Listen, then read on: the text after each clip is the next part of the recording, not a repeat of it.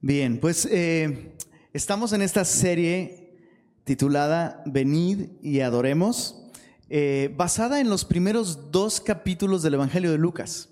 Eh, sucede que el Evangelio de Lucas tiene la peculiaridad de ser el único documento del Nuevo Testamento escrito por una persona con, digamos, pues con preparación de investigación y demás. Lucas, el médico amado, fue muy metódico al investigar y poner cronológicamente el orden de toda la historia de la vida, muerte y resurrección de Jesús. Y eso hace del Evangelio de Lucas un evangelio maravilloso para estudiarse, eh, sobre todo en época navideña, porque no sé si es porque es doctor, pero Lucas incluyó más detalles acerca del nacimiento de Jesús que ningún otro evangelista. Y también Lucas incluye más canciones en los primeros dos capítulos de su evangelio que ningún otro libro del Nuevo Testamento.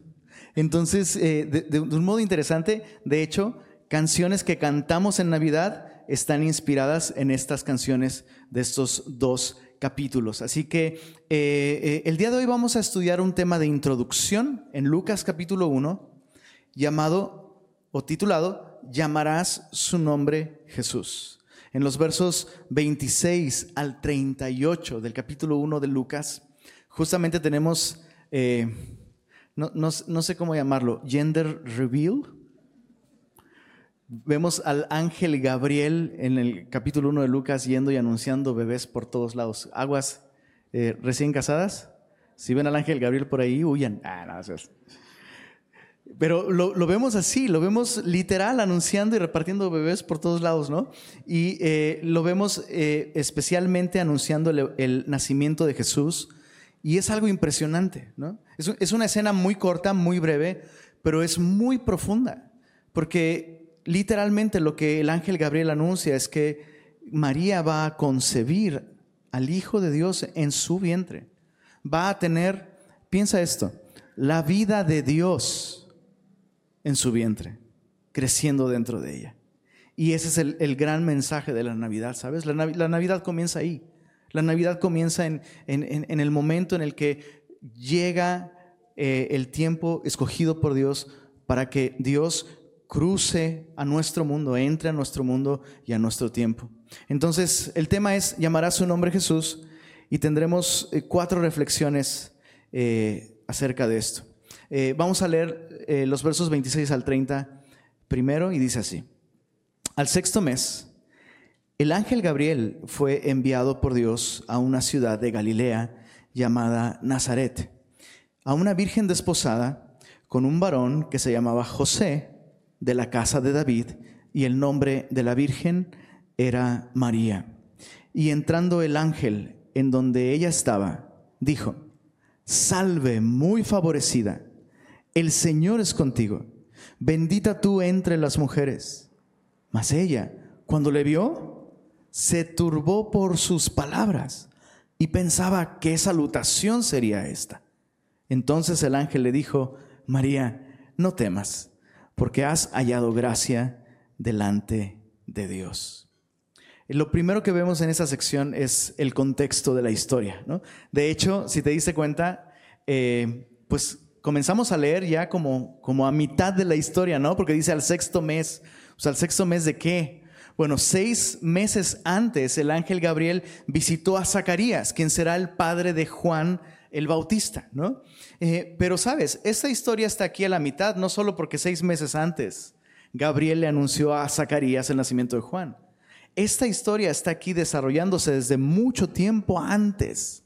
O sea, la Navidad no comienza eh, realmente en este punto. La historia de la Navidad no fue que, pues está muy bonito, llamémosle Navidad a esto. No, la historia de la Navidad comienza desde Génesis 3, cuando Dios le promete a la mujer, enviar de su simiente a uno que aplastará la cabeza de la serpiente y revertirá los efectos de la maldición.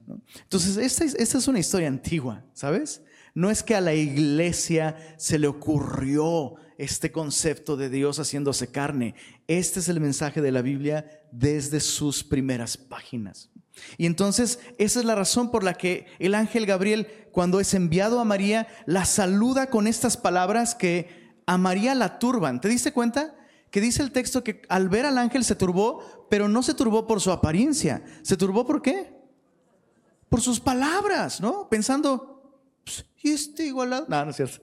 No, obviamente se, se perturbó porque esas palabras no eran palabras que se esperaran ser dirigidas a una jovencita como ella en un lugar como ese.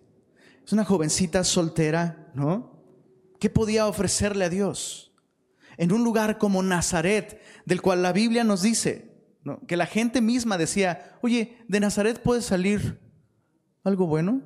O sea, ¿qué es esto? ¿Por qué, es, ¿Por qué esta persona viene a mí con este tipo de palabras? Ahora, examinemos sus palabras. Esta palabra salve, muy favorecida, especialmente la palabra salve, e, es muy triste, pero no tenemos una palabra equivalente en español. Para traducir esta palabra tendríamos que explicar más cosas, porque salve suena como a detergente, ¿no? O como a saludar a un rey, salve, ¿no? Rey de los judíos, no sé. Suena como, como que no tiene una conexión con nosotros.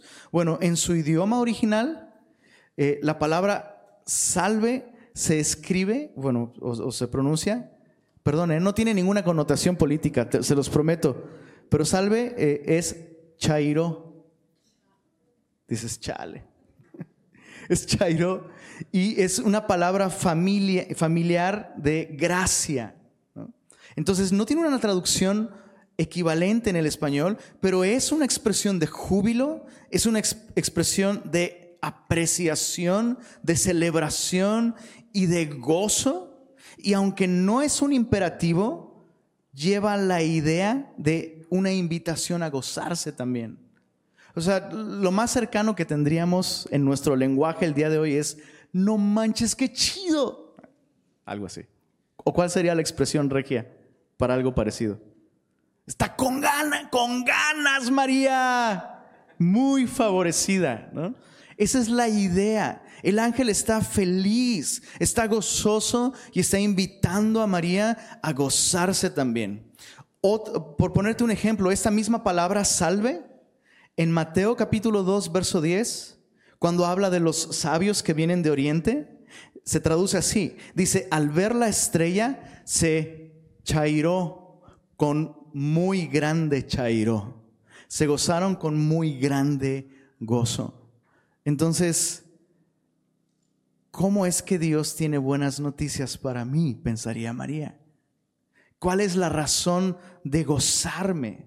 viviendo en un lugar como en el que vivo, en un momento como en el que vivimos, oprimidos por Roma, ¿cómo es posible que pueda haber gozo para mí?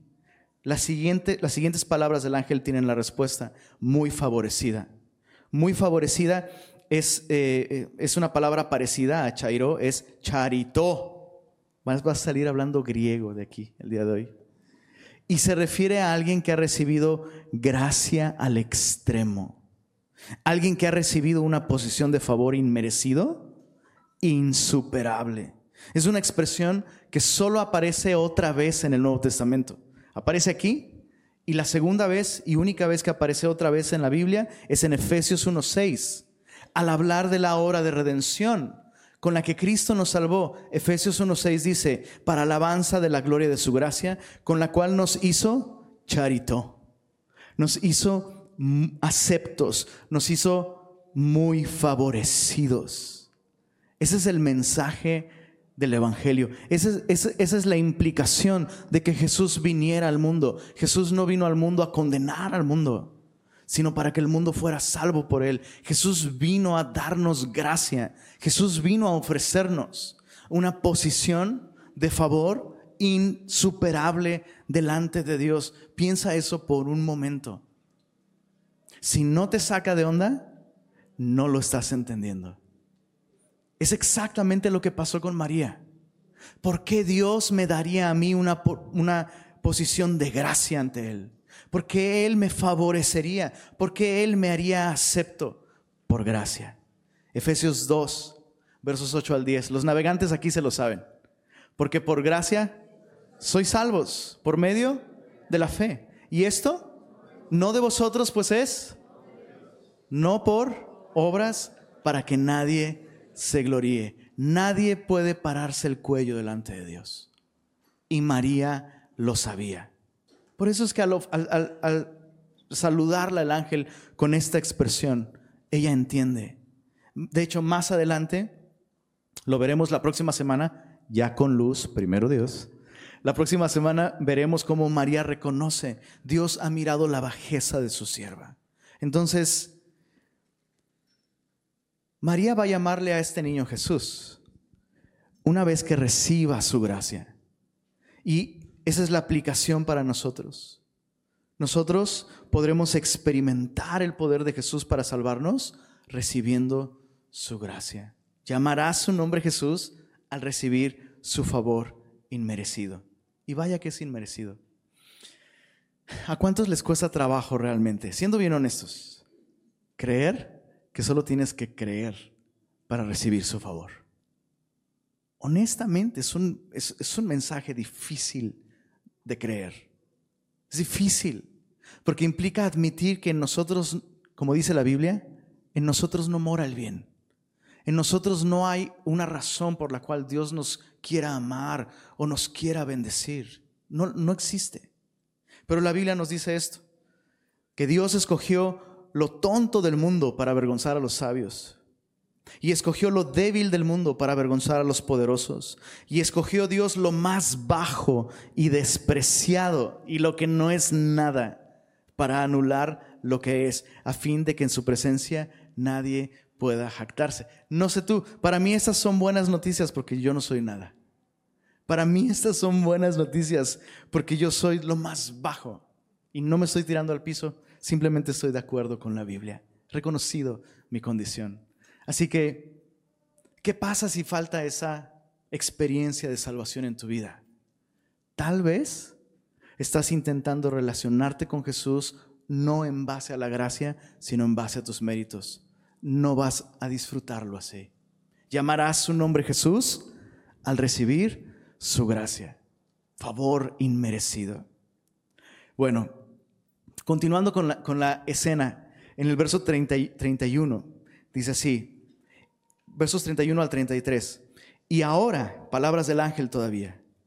El ahora es muy enfático. Esto es, esto es algo que va a suceder ahora mismo. Ahora concebirás en tu vientre y darás a luz un hijo y llamarás su nombre Jesús.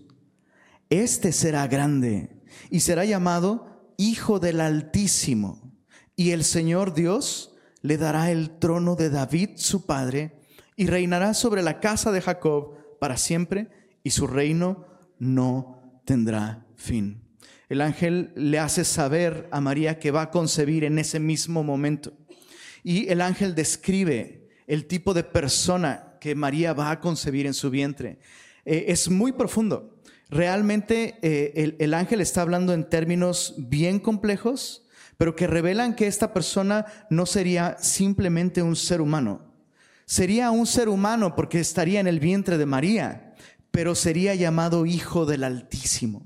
Y el ángel hace referencias a profecías que están en el Antiguo Testamento, en el libro de Isaías. No vamos a estudiarlas ahora porque vamos a estudiar más en las próximas series, pero algo que me asombra mucho es que María entiende de lo que el ángel le está hablando. Y lo, veremos no solo en su respuesta, sino eh, más adelante en su canción. Cuando María canta, su canción está llena de motivos y temas bíblicos. Entonces ella entiende lo que el ángel está diciendo. Y ella sabe que este es el Mesías, aquel heredero al trono de David, que reinará no solo sobre judíos, sino reinará sobre el mundo entero. Ahora, lo maravilloso es esto el ángel le dijo, ahora concebirás y llamarás su nombre Jesús. Y estaba meditando en este concepto, ¿no? ¿Qué habrá sido para María escuchar esto? ¿Qué habrá sido entender? O sea, obviamente fue un proceso para María el, ir ganando entendimiento sobre estas cosas, pero ¿qué habrá sido para María concebir esta vida ahí adentro? Y entender este, este ser que está aquí, es aquel que la escritura prometía desde Génesis 3.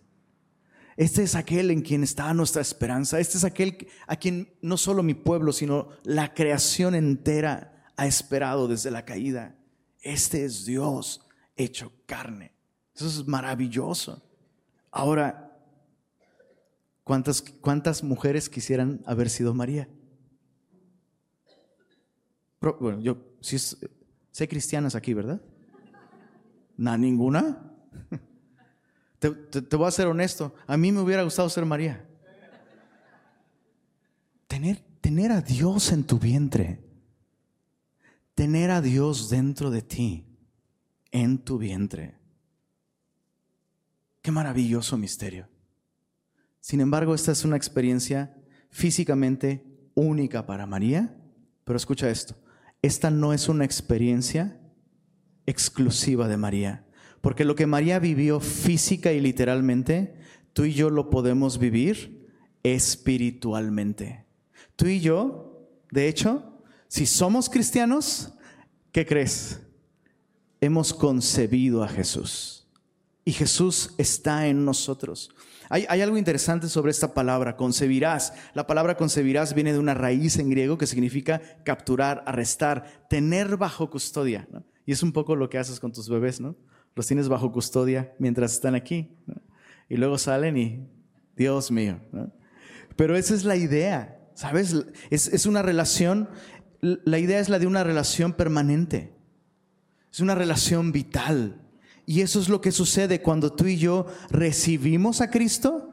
Escucha, al recibir a Jesús no estás recibiendo una doctrina, no estás recibiendo una religión, no estás recibiendo una filosofía, estás recibiendo una persona que te ama, que realmente te ama y que desea no solo vivir en ti, sino sustentarte. Esa es la diferencia entre el embarazo literal y físico y tener a Jesús de nosotros. En un embarazo físico, la mamá sustenta al bebé, pero en este embarazo espiritual es el bebé el que nos sustenta a nosotros. Jesús nos sustenta a nosotros. Y todos los síntomas que vienen con un embarazo físico, ¿qué crees?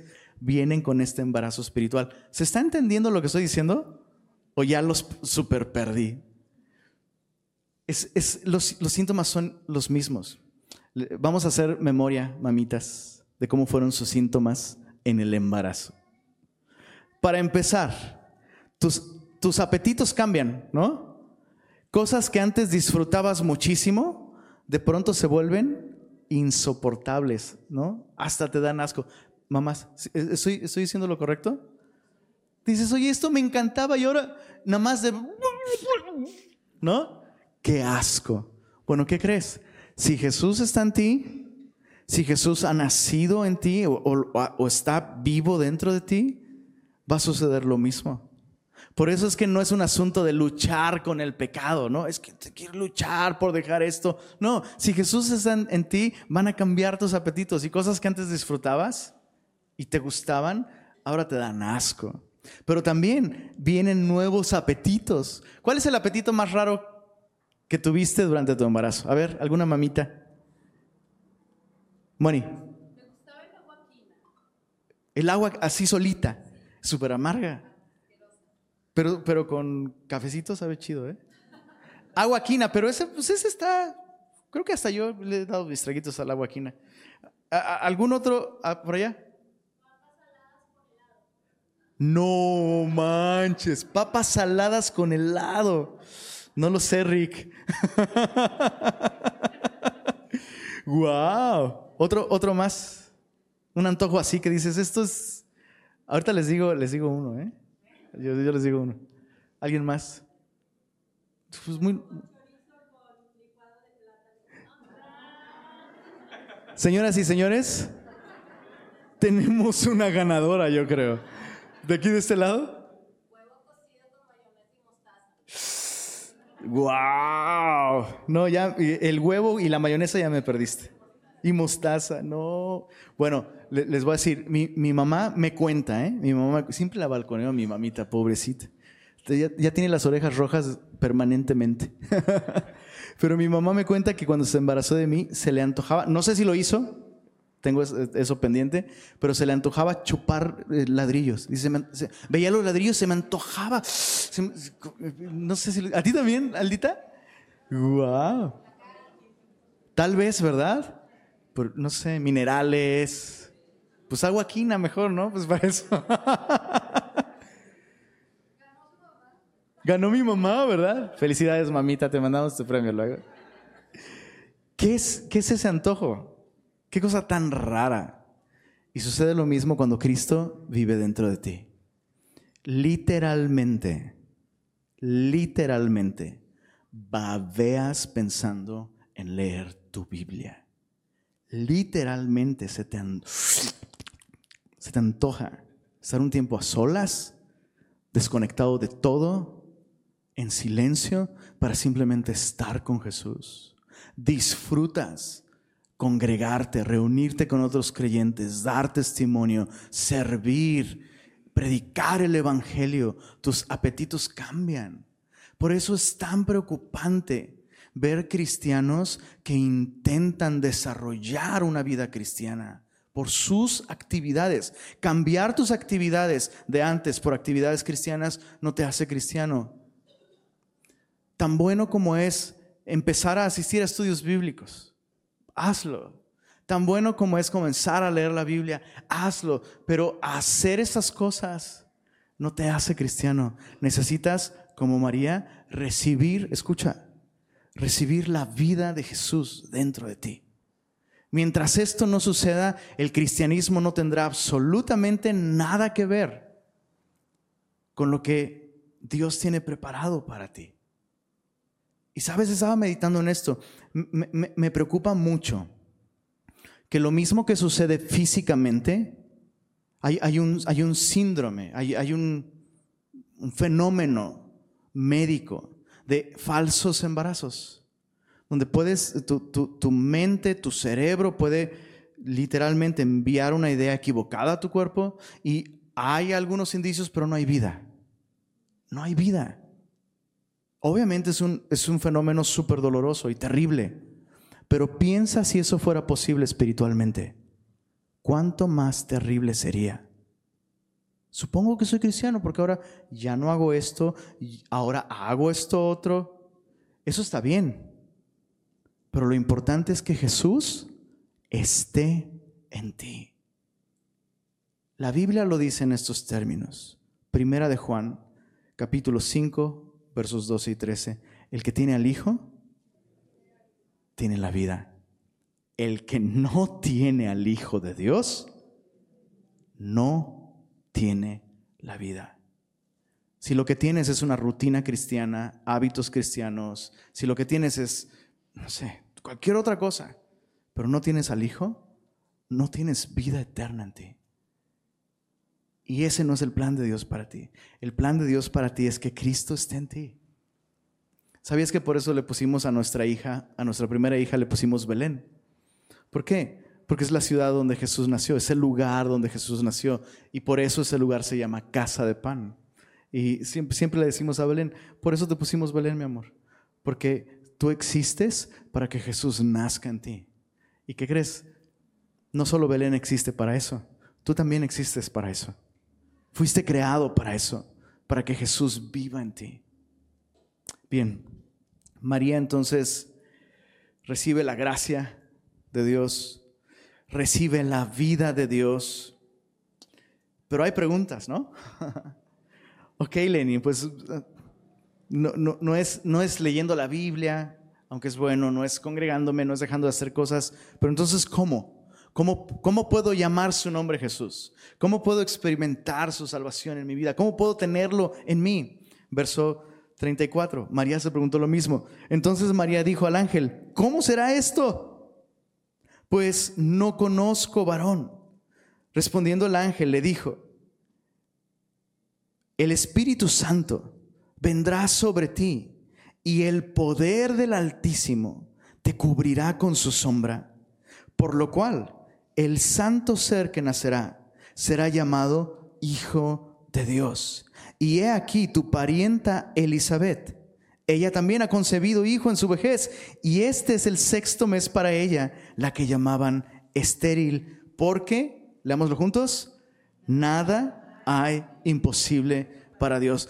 Por supuesto que eso es imposible. Dios viviendo dentro de nosotros, sustentando nuestra vida, transformándonos, ¿cómo, cómo es eso posible? Los cielos de los cielos no lo pueden contener. ¿Cómo puede ser esto? La respuesta está ahí. El Espíritu Santo vendrá sobre ti. Pero al igual que María, ¿no? se, entiende que María se pregunte, bueno, ¿y cómo va a ser esto ahora si necesitaríamos la ayuda de un hombre y yo no conozco hombre? ¿no? Y sabes, espiritualmente es lo mismo. Muchas veces pensamos que el hombre nos puede ayudar a esto. ¿Estás de acuerdo? Pensamos que los hombres, que buenos hombres, hombres espirituales, hombres del ministerio, hombres con gran madurez y espiritualidad, nos pueden ayudar. A veces pensamos que la iglesia nos puede ayudar a esto. Ya se los he dicho muchas veces, ¿verdad? La iglesia tiene lo que necesitas, pero la iglesia no te lo da te lo da Jesús, su espíritu. El hombre no es capaz de producir este tipo de vida. Ningún varón puede ayudarte. esa es la verdad. No hay nada que yo pueda hacer, ni siquiera como pastor, como cristiano. No hay algo que yo pueda hacer para que Cristo habite en ti. No te puedo bautizar para que Cristo te habite. No puedo discipularte para que Cristo habite en ti. Tan bueno como es el discipulado. No puedo orar por ti para que Cristo viva en ti. Eso es algo que solo el Espíritu Santo puede hacer. Solo el Espíritu de Dios puede producir la vida del Hijo de Dios en tu corazón y hacerte de esa manera nacer de nuevo. ¿Sabes? Esto es, eso es muy importante tenerlo claro. Muy importante. a veces hablo con personas eh, sobre todo en consejerías, y les pregunto cuándo nacieron de nuevo. Si pueden ubicar un momento en su vida en el que experimentaron esto, el nuevo nacimiento. Y la manera de contestar de las personas a veces dice mucho. Hay personas que a veces no tienen idea, ¿no? ni siquiera sé qué es eso. Y es padre porque puedes entonces explicarle a la persona y llevarle al Evangelio. Pero hay personas que saben del Evangelio, te pueden citar versículos bíblicos, pero sus respuestas revelan que no han puesto su confianza en Dios. Eh, ¿Cuándo naciste de nuevo? Bueno, lo, lo estoy intentando. ¿Qué significa eso? Que la persona cree que lo que ella hace puede llevarle a un punto en el que, uh, lo alcancé, ya nací de nuevo porque leí suficiente, porque dejé de hacer ciertas cosas, porque me bauticé. ¿Sabías que el bautismo no te salva? ¿Sabías que el bautismo no hace que Cristo venga a morar dentro de ti?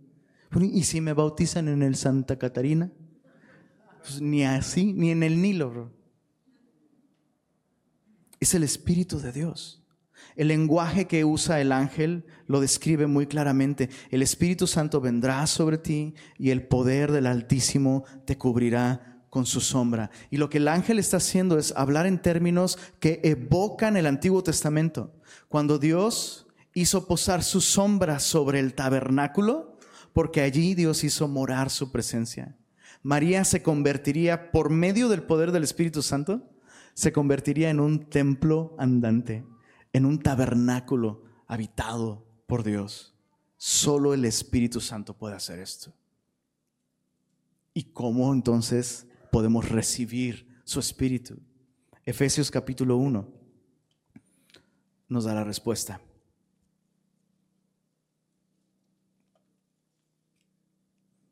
Efesios capítulo 1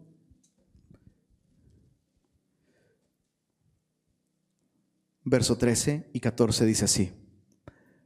En él también ustedes, habiendo oído la palabra de verdad, el evangelio de vuestra salvación, y habiendo creído y depositado su diezmo. ¿Así dice? Habiéndose discipulado, memorizado versículos, dejado de fumar, de ver telenovelas, cortarse el cabello si eres hombre no más de 7 centímetros. Nada de eso. Qué triste, ¿no? Que definimos el cristianismo así. Pero no. Habiendo oído el Evangelio y habiendo creído en él, fuisteis, ¿qué dice ahí? Sellados con el Espíritu Santo de la promesa. O sea, no es que el Espíritu viene y nos pone un sello, el Espíritu es el sello. ¿Se entiende? El Espíritu viene a vivir dentro de nosotros y eso es el sello de que somos cristianos. Ese es el sello de que Jesús está en nosotros. Es su Espíritu morando en nosotros como una consecuencia de oír el Evangelio y simplemente creerlo. Nada más. Ese es el mensaje del Evangelio. Que Dios quiere vivir en nosotros y darnos vida abundante. Y esto se recibe simplemente por gracia. Por gracia honestamente, cuando, cuando, lo ves de esta manera, no, no, existe, no existe ninguna versión secular de la Navidad que le pueda ganar a esto. Llamarás su nombre Jesús al recibir su gracia, al recibir su vida en ti y al recibir su espíritu. Veamos la respuesta de María. Volviendo a Lucas capítulo 1, verso 38. Dice así, entonces María dijo, he aquí la sierva del Señor, hágase conmigo conforme a tu palabra. Y el ángel se fue de su presencia. Y es bien revelador el modo en el que María se expresa. Ella dice, he aquí la sierva del Señor. La palabra sierva que ella usa ahí es la palabra dulos en griego, que, que se refiere a un tipo de siervo o de esclavo muy específico. Había distintos niveles de esclavitud, distintos tipos de esclavitud en Roma, pero el dulos era el esclavo de menor categoría. Prácticamente era un objeto, una propiedad, literalmente. Y hay otra persona en el Nuevo Testamento que recibe este título de dulos. ¿Quién crees que es? El Señor Jesucristo. En Filipenses capítulo 2, la Biblia nos dice que Él se humilló tomando forma de dulos, alguien sin derechos, sin privilegios, alguien gobernado por alguien más, alguien que ha rendido su voluntad a su Señor. Y me llama mucho la atención que María recibe este mensaje, Jesús va a nacer en ti, y ella dice, soy sierva del Señor. Y el Señor está a punto de estar en ella María se vuelve semejante a Jesús en el momento en el que acepta que Jesús esté en ella. ¿No es eso lo que quisiéramos? ¿Verdad? Todo es por gracia, chicos. Mi oración para todos nosotros esta Navidad es que el verso 38 sea nuestra manera de responder al Señor durante estos próximos días. Y nuestra vida entera, hágase conmigo conforme a su palabra. Y si tú estás aquí por primera vez, si estás aquí por primera vez y nunca has tomado la decisión, porque te, diste cuenta, implicaba una respuesta de María. O sea, el ángel dio el anuncio y María tuvo la posibilidad de decir sí o no, pero ella dijo, sí, hágase conmigo conforme a la palabra del Señor. Y yo quisiera invitarte, si tú nunca has dado ese paso, ¿sabes? Escuchar las buenas nuevas no es suficiente. Necesitas responder a ellas, como María lo hizo. Respondió con fe, respondió en una dependencia total. No, no se trata, como ya lo dijimos, de tus esfuerzos o de las cosas que tú puedes hacer o dejar de hacer. Por eso Cristo justamente vino, porque nosotros no podemos salvarnos a nosotros mismos. Pablo dice, si hubiéramos podido salvarnos de algún otro modo, por demás vino Cristo. Pero Jesús vino precisamente porque no podemos. Y si tú estás aquí por primera vez, o tal vez no por primera vez, pero nunca has respondido a esta invitación, y tú quisieras recibir a Cristo en tu corazón y que Él more en ti, yo quiero invitarte a que levantes tu mano. Solo, quiero saber si hay alguien aquí que el día de hoy dice, quiero tomar esa decisión, quiero responder a esta invitación de gracia y recibir a Jesús en mi corazón. Si hay alguien aquí, solo levanta su mano, simplemente quiero saber que estás ahí y de esa manera poder servirte mejor. ¿Hay alguien esa mañana que quisiera dar este paso y tomar esta decisión? Veo tu mano. Gracias. ¿Alguien más?